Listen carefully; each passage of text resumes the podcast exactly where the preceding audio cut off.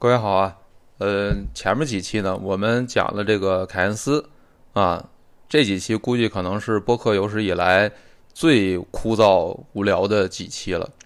呃，那么从这一期呢，我们稍微轻松一点啊，聊点讲故事的东西。那么这一期就是想聊一聊查理芒格这位啊，大家都知道的投资大师啊，呃，当然查理芒格最被大家所熟知的身份是这个巴菲特的合伙人。而且巴菲特就这一个合伙人，就其实我们是要说啊，做投资这件事儿，就有合伙人本身其实就是一个有点怪的事儿，啊，是一个比较少见的事儿。你比如说，你听说彼得林奇有什么投资合伙人吗？啊，你听说那个达里欧有什么投资合伙人吗？啊，他们有的都是员工，啊，有助手，但很少听说他们在做投资这件事情上面，他们要有一个合伙人，两个人一块出主意。这其实是很少见的，啊，我觉得主要还是因为这种投资大师的思维方式，还有他的性格，就决定了，呃，大部分投资大师都觉得自己应该是这个世界上最会做投资的人，啊，稍微谦逊一点的，应该说会觉得自己是世界上最会做投资人的之一，啊，当然这也没什么不对的啊，你做一个智力型的工作，对吧？你各方面，呃，多少得有点自信。啊，那么做投资这件事儿呢，跟一般的智力性工作还不太一样，因为他经常要跟大部分人反着想啊，他反着做才能做成功，那就意味着投资大师们的性格大概率可能是非常不合群的啊。当然，我们要说是这种观点上非常不合群啊，啊，就是思维呃观点上面是比较离经叛道的啊，不是说他为人处事也多么不合群啊。所以，我们其实很少能见到这些投资大师会有一个比较平等的、一起讨论想法、做决策的合伙人，啊，这我觉得是一个特点。在一个团队里，啊，如果说一个投资大师他有团队，那大部分别人都是属于给他打工的。所以呢，我们说像巴菲特这种，啊，作为世界最有名的投资大师，他居然能有一个，呃，做投资在投资方面能分享想法的合伙人，啊。而不是一个什么行政合伙人是吧？搞后勤的啊，那么这件事儿本身就是一个很不寻常的事儿。呃，那么巴菲特不仅是找查理芒格做这个合伙做投资，而且对查理芒格的评价也是非常之高。但是查理芒格呢，大部分时间他其实又是一个非常低调的人。这些因素加在一块儿，其实都让我们很容易就会对查理芒格产生一个很大的兴趣啊。那么这一期呢，我们就想聊一聊这个查理芒格。但不是从一个比较主流的，比如说他的投资观念、投资想法对吧？那些东西大家呃看书什么的，其实都能看到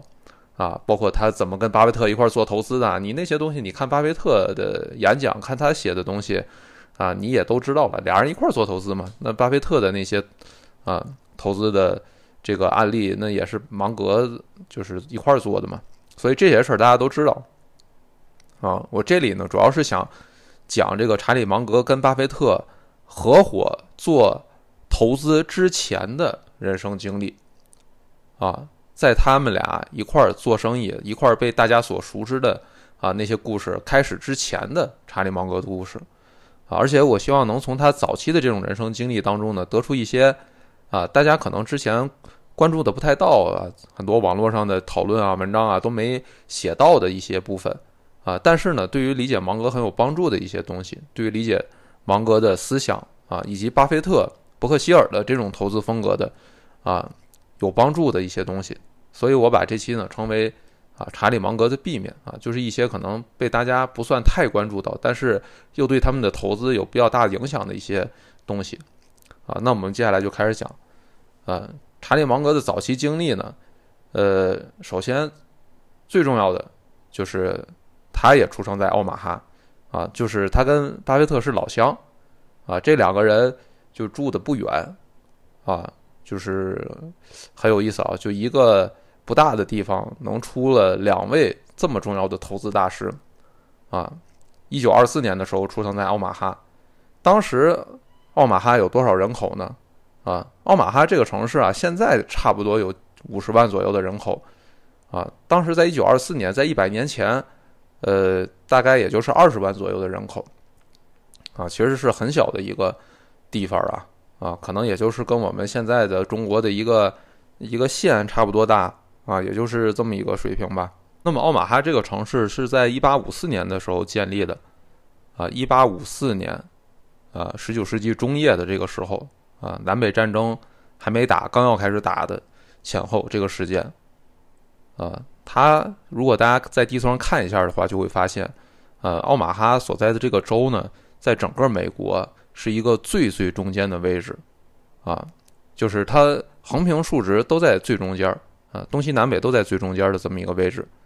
啊，所以呢，它很自然的会容易比较成为一个交通要道，啊，但是我们要注意，在十九世纪中叶的时候，那个时候的奥马哈还不能算交通要道，为啥呢？因为那个时候美国的这个东部跟西部啊，啊，还是属于两个分隔的比较，呃，就没什么往来交流的一个地理单位啊，因为去西部啊太麻烦了，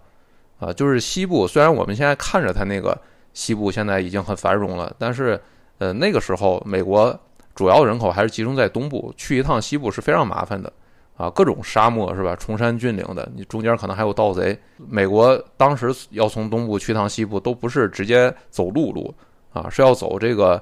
呃航海啊，从这个这个东边的这个港口出发，然后从南美洲绕一圈，从合恩角绕一圈再去西部，啊，很多时候这样好像就更安全，才能到达西部。啊，所以那个时候，美国的东部跟西部中间其实交流非常非常少。嗯奥马哈这个城市几乎已经是呃美国东部的一个边界了啊，就是美国再往西就进入到人迹罕至的啊，很难就是通行的这么一个西部地区了啊。所以当时刚建立城市的时候的奥马哈是这么一个位置。但是呢，在一八六二年的时候啊，当时的美国总统就林肯啊，他。批准建立了当当时来说，美国最最重要的一个交通枢纽，啊，就是所谓的太平洋铁路，啊，就是把美国的东部跟西部连在一块儿的这么一个，啊，美国史上可能是最重要的一个基建项目了，啊，那么当时奥马哈就是这条大的啊横贯东西的太平洋铁路的一个起点，在这条铁路修好之后，啊，应该说奥马哈就正式的成为了一个。啊，美国东西部之间的交通枢纽了，一个交通要道了。啊，当时美国西部有这个淘金热嘛，啊，当时很多就是要从奥马哈经过。啊，奥马哈作为一个淘金的中转站也很有名。在奥马哈建立并修建了这条铁路之后，应该说奥马哈整个这个城市的经济还是不错的。啊，是一个比较重要的城市。啊，这个城市呃，慢慢的积累也诞生了非常多的名人。啊，这些名人在美国有名到很多我们中国人都知道的，啊，比如说这个福特啊，就是美国那个福特总统，也是奥马哈人，啊，还有那个马龙白兰度啊，还有这个可口可乐总裁叫唐纳德基奥啊，这些都是奥马哈人，啊，还有那个呃六十年代民权运动的一个跟马丁路德金齐名的那个马尔科姆 X 啊，就那个黑豹党。那个马尔科姆 X 这个人也是奥马哈人，啊，还有呃克莱因啊，这个是诺贝尔经济学奖得主，啊，我们可以看到，就是在二十世纪早期在奥马哈出生的已经有非常多很有名的人了，那就说明这个地方已经是一个经济文化积累的不错的一个城市了，啊，也就是说查理还有。巴菲特他们出生的时候的奥马哈，应该说是处在一个比较繁荣，在美国地位还算比较高的这么一个城市的啊一个状态了。所以呢，我们可以看到啊，这个奥马哈这个地方，不管从地理位置啊，还是从交通枢纽，还是从啊，在美国虽然历史不长，但是积累的也不错的这么一个文化底蕴，这几个方面综合来看的话啊，啊，奥马哈都。要类比我们中国呢，就有点像这个河南的这种感觉，啊，有点像郑州这种感觉，啊，就是在中间儿，啊，这个中原地区，然后呢，这个又是交通枢纽，啊，东南西北都要通过它，啊，然后又有很强的文化底蕴，啊，虽然美国历史不长，嗯，所以我觉得就是，如果我们非要类比一下的话呢，我们可以把这个奥马哈就类比成郑州，啊，把这个呃内布拉斯加州呢就类比成河南。啊，所以呢，这个巴菲特跟芒格呢，就相当于两位美国版的这个河南老乡啊。那么芒格是比巴菲特大六岁啊。咱们大部分人应该看过巴菲特传记啊，都知道巴菲特这个家世非常显赫啊，是个很厉害的家族啊。他爸是这个也是做券商的呀啊，也是搞这个金融的啊。而且他爸最重要的是当过这个众议员啊，国会众议员啊，这个也相当于一个呃中央候补委员了。你要在中国，这个这个相当于一个正省部级的这种水平的这个官员了。啊，所以还是一个很有背景的一个家族，啊，巴菲特不是十一岁的时候去这个，呃呃交易所啊，想了解股票嘛，当时就请的是高盛的这个董事啊，MD 这个接待的巴菲特，啊，所以应该说巴菲特这个是含着金钥匙出生的，呃，其实查理芒格家族也很厉害啊，他也是含着金钥匙出身的，啊，他呢是一个法律家族。查理芒格的爷爷，是这个联邦法官啊，而且是很有钱。就是二九年啊，我们都知道美国经济危机，那个时候查理芒格的爷爷，他是帮助他们家族的一个远亲啊，一个经营一家小银行的一个远亲啊。当时因为经济危机，这个小银行就濒临破产，然后他爷爷这位联邦法官就出手，呃，资助了这家小银行啊，就避免了这家银行的破产。啊，所以你可以想象一下，呃，当时他爷爷得多有钱啊？是有钱可以，呃，拯救一个小银行的啊，虽然是小银行吧，啊，那么查理芒格的爸爸呢，是毕业于哈佛法学院啊，也是一名律师。那么查理芒格他上的也是奥马哈当地最好的高中，所以应该说，呃，他这个家族也是一个在本地比较精英的一个家族了，啊。那么查理芒格呢，在奥马哈呃度过的是童年，还有他的高中时代。等他高中毕业之后呢，他就去了这个密歇根大学，啊，就北上了啊，去密歇根。然后最开始学的呢是数学这个专业，啊，后来他也接触到物理学，然后也呃花了很多时间去研究物理学。啊，我们知道查理芒格一生都对物理学非常感兴趣，而且说这个谁要想获得成功，都应该去研究物理学。啊，这是他的这个呃成功学思想啊。为什么他们当时对物理学这么感兴趣呢？我觉得其实有一定的时代背景啊，因为当时的物理学，我认为应该是一个很时髦的啊一个学科啊，是一个呃很集中的发生一些新的技术发明啊和一些很精彩的新的理论的这么一个呃学科。比如说爱爱因斯坦啊，那时候带来的革命。啊，还有是吧？奥本海默研究这个原子弹啊，这些都属于物理学这个领域，所以让大家当时觉得可能当时的物理学有点类似咱们现在的计算机啊 AI 这种感觉啊，就是感觉是一个很厉害，将来能改变人类未来的这么一个呃兼有理论和技术的一个知识啊，有点像现在这个人工智能这种感觉啊。当然，我们也知道，呃，物理学。呃，最后的辉煌，也就是在大家都觉得他们要改变未来的这个时候了啊。后来的物理学基本就呃没什么根本性突破了啊。所以我觉得这个查理芒格当时肯定也是呃出于一种赶时髦的一个呃心态啊和一种兴趣去学的这个钻研的这个物理学啊。然后呢，等到查理芒格大二的时候，呃，这个太平洋战争。呃，就打的已经很热闹了。当时在美国啊，这个二战已经打的是非常热闹了。呃，所以呢，这个时候查理芒格就去应征当兵去了啊。他当然，他作为一个大学生入伍啊，这个他是加入的一个军官培养计划啊，是要培养他以后当领导的，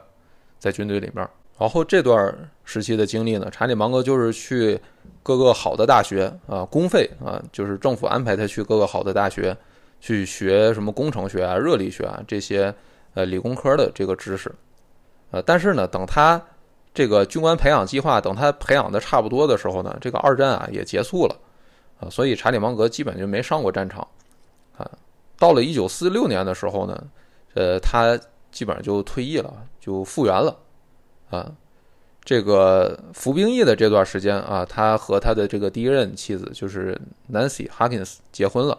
啊，也解决了这个个人问题，啊，等到他这个一九四六年退役了之后啊，啊，他就想回去读书了。但是他这时候遇到个问题，就是他虽然政府给他呃安排去上了好几个还不错的大学，但是呢，他以前那个本科既没毕业，然后政府给他安排这种培养计划去学的学校也不会给他文凭，所以当时他就是个呃没有本科文凭的。那这个时候他去申请，呃，想去读个什么专业呢，就会有点费劲啊，因为当时他是想去申请这个哈佛法学院啊，跟他爸一样想去读哈佛法学院，但是因为他当时就没有这个本科文凭啊，所以啊，申请其实是呃很难被录取的。按照正常的情况来说，但这个时候就显示出查理芒格他们这个家族的厉害了啊，就哈佛法学院的一位前院长是他们家的一个好朋友。啊，所以呢，最后靠这个，呃，他家强大的社会资本，呃，最后还是被哈佛法学院录取了。啊，那么到了一九四八年，过两年之后，那查理芒格也就从哈佛法学院毕业了，啊，然后也就顺理成章的去当律师去了。啊，不过他没有回他自己的老家奥马哈当律师，啊，直接去了这个加州当律师了。那么他毕业之后刚开始工作的这段时间的人生呢，应该说是一个，呃。磨难比较多的一个人生阶段，啊，在一九五三年的时候，呃，他毕业了这个大概五年左右的时间，啊，他就离婚了，啊，而且他的这个长子，呃，得了白血病，啊，这在他后来的很多回忆当中也都有提到，啊，这段时间应该说是他的一个人生比较艰难、比较挫折的一个阶段，啊，虽然这个家族显赫，然后这个，呃，就是一路也都挺顺的，但这个阶段应该。我觉得是对查理芒格的呃人生有比较大的一个影响的啊，因为这段时间经历了很大的打击啊。不过这段时间呢，他离婚之后，呃，也遇到了他的后来的第二任妻子啊，也叫南希啊。这个是在加州啊，在是斯坦福的毕业生啊。当时这个他第二任妻子呢，也是离婚，然后有两个孩子。然后查理芒格呢，当时有两个女儿啊，然后他们。俩啊，没过几年之后啊，就再婚了啊，等于他们这个时候就有四个孩子了啊。后来他们又生了四个孩子，等于查理芒格家里啊就有八个孩子。那这个时候啊，查理芒格就遇到一个问题啊，就是他这个孩子啊太多了啊，他有点意识到自己这个赚的钱不够了啊，他开始嫌赚的钱少了啊，这么多孩子得养，嗯。那么这个时候，他就开始要盘算怎么，呃，不仅当一个律师啊，不是光挣这点律师费了，他得想，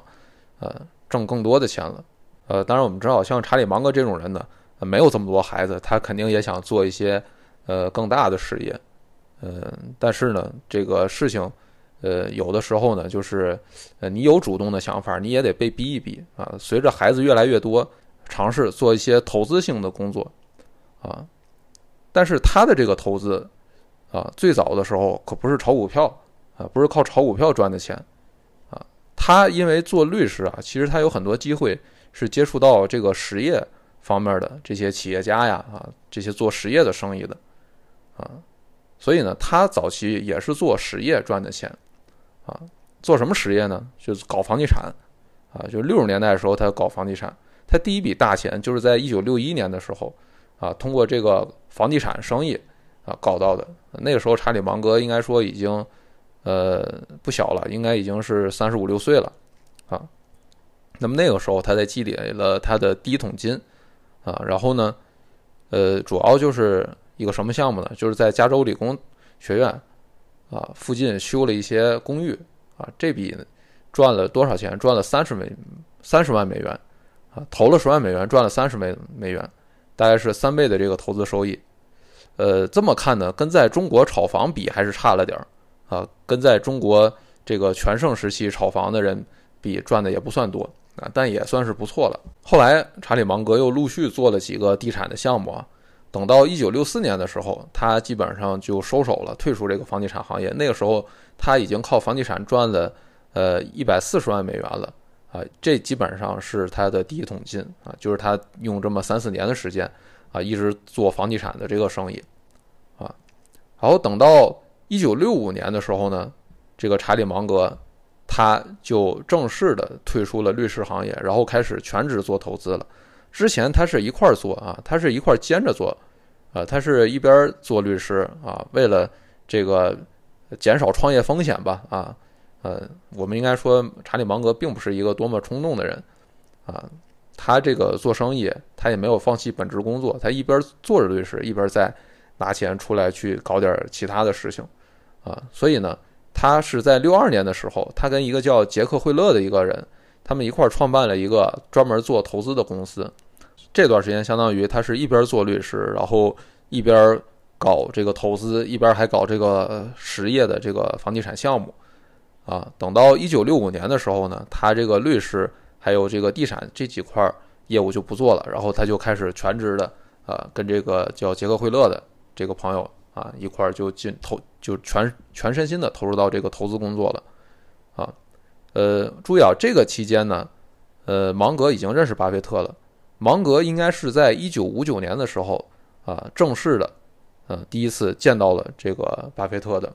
啊，我们刚才说这个他呃六一年开始做房地产，然后六五年开始全职做投资，啊，实际上他在这之前更早的两年就已经认识查理芒格，呃，认认识这个巴菲特了。那么。呃，其实查理芒格他小时候就在巴菲特他爷爷的在奥马哈当地开的一个商店打过工，啊，有点类似于一个本地超市吧，这种感觉，就在这个地方已已经跟巴菲特他们家有有交集了，啊，但是呢，因为巴芒格比巴菲特要大六岁，啊，所以芒格小时候在他爷爷那儿打工，啊，巴菲特可能还不会说话呢，啊，那个两个人根本就没见过。后来，巴菲特他自己也去他爷爷那儿打工啊，所以应该说，呃，巴菲特啊，就是一直是有听说过有查理芒格这么一个人，但是两个人一直都没见过。而且他们两个人很重要的是一个牵线的朋友，就是一个叫戴维斯的这么一个医生啊啊，这个医生呢是同时跟巴菲特他们家关系好，然后跟芒格他们家关系也很好，然后。这个戴维斯还经常跟巴菲特说说，哎，我总觉得你特别像查理芒格，啊，所以巴菲特应该说是在认识查理芒格之前很多年，啊，就知道有这么一号人，啊，而且应该说还是一个呃挺让他会有好奇心的这么样的一个人。那么到了一九五九年这个时候呢，啊，呃，芒格大概三十四岁左右的这个时间，啊，他因为父亲去世，所以他这个是奔丧啊。回了这个奥马哈一趟，啊，父亲去世，回了奥马哈。这个时候，他们的共同朋友戴维斯这个医生的家族就组织了一次呃聚会，啊，把这个巴菲特、芒格大家约到一块儿啊，吃了个晚饭。就这么着，两个人才第一次见面啊，第一次认识的。呃，那么第一次见面之后，呃，两个人就意料之中的一见如故啊，就。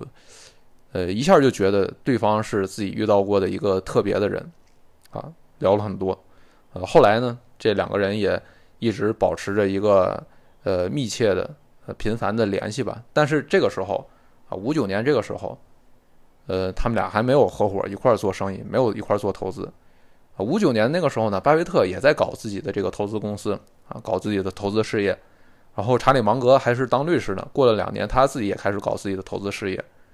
但是两个人经常会一块儿讨论啊，一块儿聊，所以经常是两个人会得出一个类似的结论，就是可能会投资一个同一个公司啊，两个人两个呃做投资的啊，但是他们两个人管的钱最后很多时候会投一家公司啊，因为他们经常互相交流交流看法啊，比如说后来比较有名的这个叫呃蓝筹印花公司啊，这个就是。当时巴菲特买成了第一大股东，然后芒格买成了第二大股东啊，所以我们可以说这个两个人的这种交流其实还是很有效率的啊。一个人发掘标的，不如两个人一块儿发掘标的啊，这样就能信息共享啊。然后这个阶段呢，呃，查理芒格他也做自己的投资生意，他的这个投资公司，呃，从一九六二年一直干到了一九七五年。哎，这里我们可以看一看他自己做投资这个阶段，他的业绩是怎么样啊？就是跟巴菲特就是加入这个伯克希尔之前，他的这个投资业绩啊，他这一九六二年之后的十一年，他的年化收益率是百分之二十八点三，啊，跑赢了道指大概有二十一个百分点，应该说是非常高的啊，就很高的，接近百分之三十的一个收益率，跟巴菲特其实不相上下，基本上不相上下两个人啊。而且这个前十一年只有一年赔了钱，只有一年的收益率是负的，这个负也就才负了百分之零点一啊。所以说，呃，查理芒格他自己做生意的那个阶段，自己做投资的那个阶段。啊，应该说比巴菲特也没差多少啊，但是呢，他后来就遭遇了这个挫折了，就是在七三年跟七四年这两年，这两年美股遇到了两年非常严重的熊市，然后正好赶上查理芒格的这个持仓风格呀，它是比较集中的。啊，查理芒格的持仓风格是比较集中的，那么这两年他就遭到了沉重的打击，正好他重仓的股票都出现了大幅度的下跌。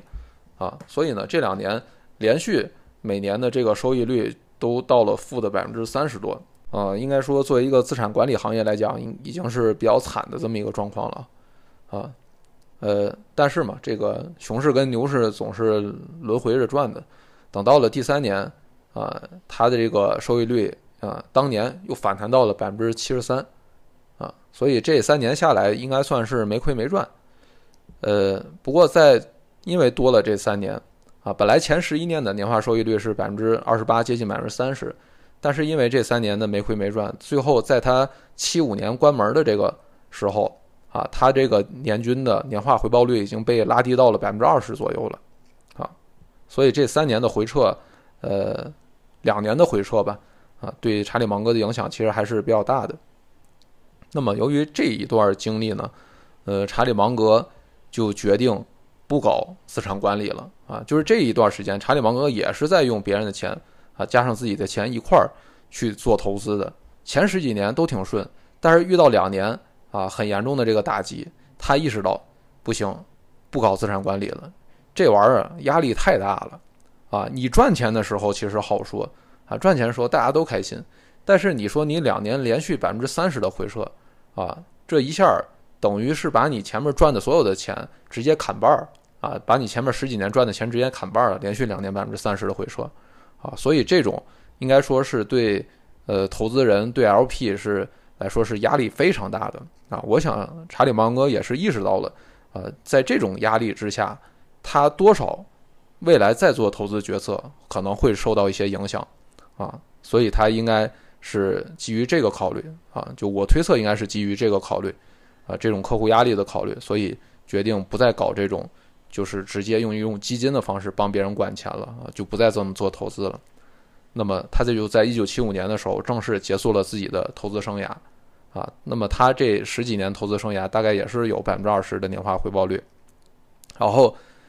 这个阶段我们注意，就是巴菲特也在差不多同一个时间，但是比查理芒格更早的一个时间，也是从这种直接帮别人管钱、管基金的这种类似的形式，然后。后来就不搞了啊，不搞这种直接的资产管理了，开始通过，呃，搞一个公司，也就是伯克希尔这个公司，然后让呃大家直接买这个伯克希尔的股票啊，用这种方式去做投资，啊，就转了啊，也不搞资产管理了啊，所以就两个人是不是同时都是意识到了这种基金这种模式啊，这种资产管理这种模式，呃，其实对于做投资来讲非常的不方便啊。是就很很不利啊！我不知道是不是因为两个人都有这种意识，所以两个人后来啊就都不搞这个基金模式了，都转成了这种公司的模式啊。那么查理芒格呢，也就就算后来后来就算是正式的这个呃跟巴菲特一块儿合伙啊这个搞投资了。然后到一九七八年的时候啊，这个就开始担任伯克希尔的副主席了。那么后面的故事我们大家就都知道了啊，就是我们很熟悉的两个人一起合伙。去发掘了很多伟大的公司啊，常年的这个高收益的这个故事。呃，那么这个就是查理芒格的早年的跟巴菲特一块儿合伙做生意之前的他的个人经历。那么从他的这个个人经历当中呢，呃，我们可以得到一个什么样的启示呢？我觉得主要是有两点启示吧，我能想到的。首先啊，呃，查理芒格他在政治上是一个共和党人。啊，他自己说过，他其实是一个保守的共和党人，啊，就是他在很多方面，他其实是一种比较偏保守的态度的，包括各种社会习俗还有观念上面，啊，比如说，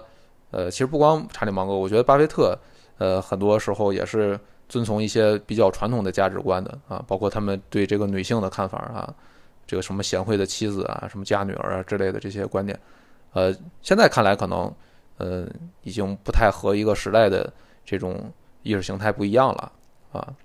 那么这一点来说，查理芒格他在社会习俗方面是一个比较偏保守的一个共和党人，但是呢，他又不是一个呃处处赞同共和党想法的一个人。他很多地方的这种思想跟观点，在传统的这个共和党思想是一个非常差异很大的这么一种想法的啊。比如说，他就是在那个六十年代那段时间啊，就很早六十年段那段时间，就堕胎这个话题。第一次比较大范围的在美国成为一个政治议题的时候，他就是比较明确的是支持堕胎的一个呃支持这些生育控制的这种呃政策的一个观点啊，这跟传统的保守主义是不一样的。呃，还有就是对这个自由市场有效性啊这种最最老的这个共和党议题的啊，这个他也是持一个怀疑态度的啊，他在股东会上他就说过。说这个，有的人觉得自由市场干什么都行啊，拿斧子砍人也行，啊，就表现出他对这个自由市场的这么一个就是无无限的这种崇拜的这种信仰式的这种态度是，呃，不太赞同的啊。他认为市场很多时候是失效的啊，所以我们可以看到啊，就是查理芒格他整体上他偏保守啊，他在政治观念上偏保守，但是他在很多问题上他又并不是保守主义的啊。他是有一个反思的啊，是根据实际情况去呃调整他的很多想法和观点的。那么这个我觉得其实是投资人的一个比较普遍的会有可能存在的一个特点。什么特点呢？就是他整体上啊是一个偏保守主义的人。呃，当然我们这里的保守主义不一定是指美国政治议题的保守主义啊啊，或者我们就直接说呃他就是一个偏保守的人吧。就是他很多时候。他会对本能的那些新的很热的东西，会有一种怀疑的态度啊。我所谓的保守是这个意义上的保守啊，就是做投资的人，他的保守其实并不是来源于他不喜欢这个呃，就是思想不开放，并不是这个，而是因为他不喜欢人多的地方啊。我觉得这个是做投资人最重要的一个特点，就他本能的看到人多的、热闹的、大家都吹捧的东西。他就不舒服，啊，这是一个很反人性的这么样一种，呃，或者说反群体人性的这么一种，呃，性格特点吧，啊，甚至可能他是本来觉得这事儿挺好，但是他发现大部分人都这么干的时候，他都不愿意干了，啊，他甚至都有点这种感觉，所以我们可以看到，不管是查理芒格还是巴菲特，他们对那些新的，尤其是不光新啊，新不是最重要的，尤其是新且会被狂热吹捧的东西。他们都会持那种非常强的那种近乎本能的一种怀疑态度，啊，所以我觉得一个好的投资人，他大概率是一个呃保守且有批判的这么一个人，而他的保守来源于对群体狂热的一个怀疑，啊，这是第一个。那么查理芒格他的很多政治观点，呃，就不光说他的这个对投资的观点，就从他的很多政治上观点。也能看出来，他既是一个共和党人，也有很多东西是反共和党的思想的啊，这是第一个。那么第二个呢，就是查理芒格早年的经验和巴菲特还有他的老师格雷厄姆有一个很不一样的地方，就是他早年做过律师啊，而且做过房地产，就是他对实业的接触要比巴菲特和格雷厄姆应该说经验更多的啊，因为我们知道，像格雷厄姆他是毕业了之后直接去。华尔街当的呃投资分析师，直接就进券商、进金融行业工作了，没在实业做过。那巴菲特就更是没在实业做过了啊。当然，我们不能算他早年什么卖报纸之类的那种经历啊啊，就是巴菲特也没在实业行业做过，也就是毕了业直接去做投资的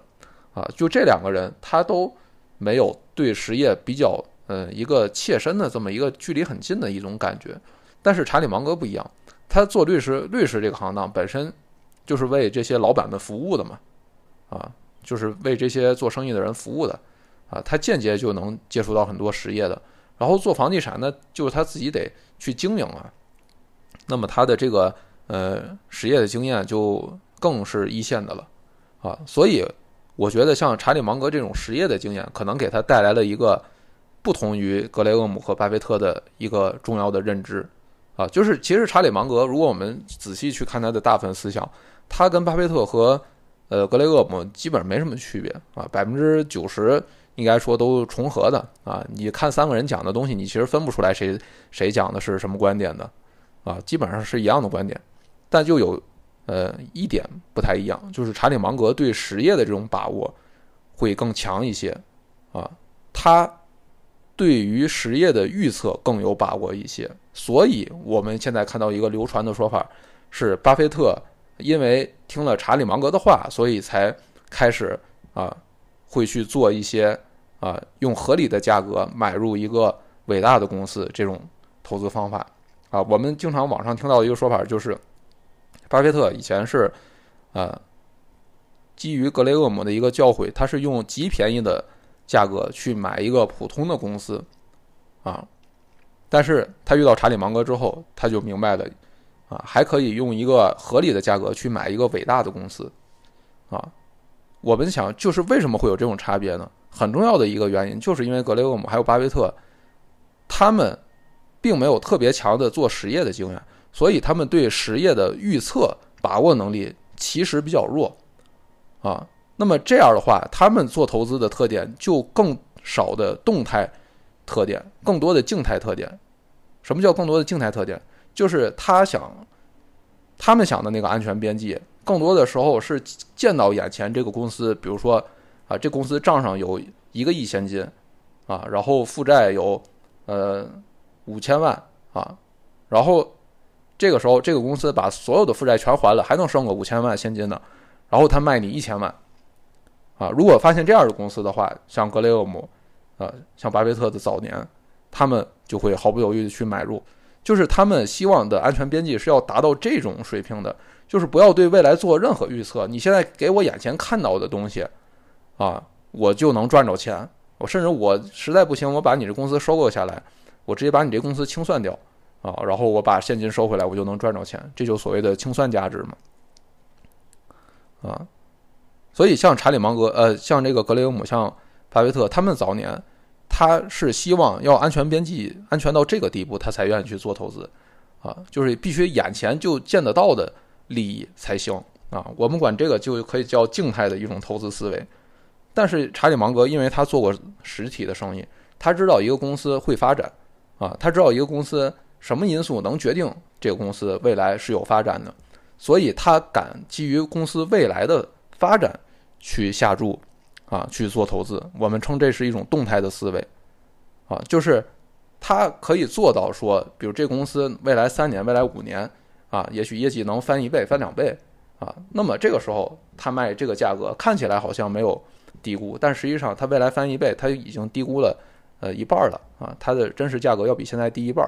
啊！那这个时候我给它买入，跟之前巴菲特、呃格雷厄姆他们那种呃静态的、眼前见得到的利益去买入，其实思路还是一样的啊！就都还是就是买低估的公司，只不过以前巴菲特他们啊就要安全到一个我必须眼前就能见着利益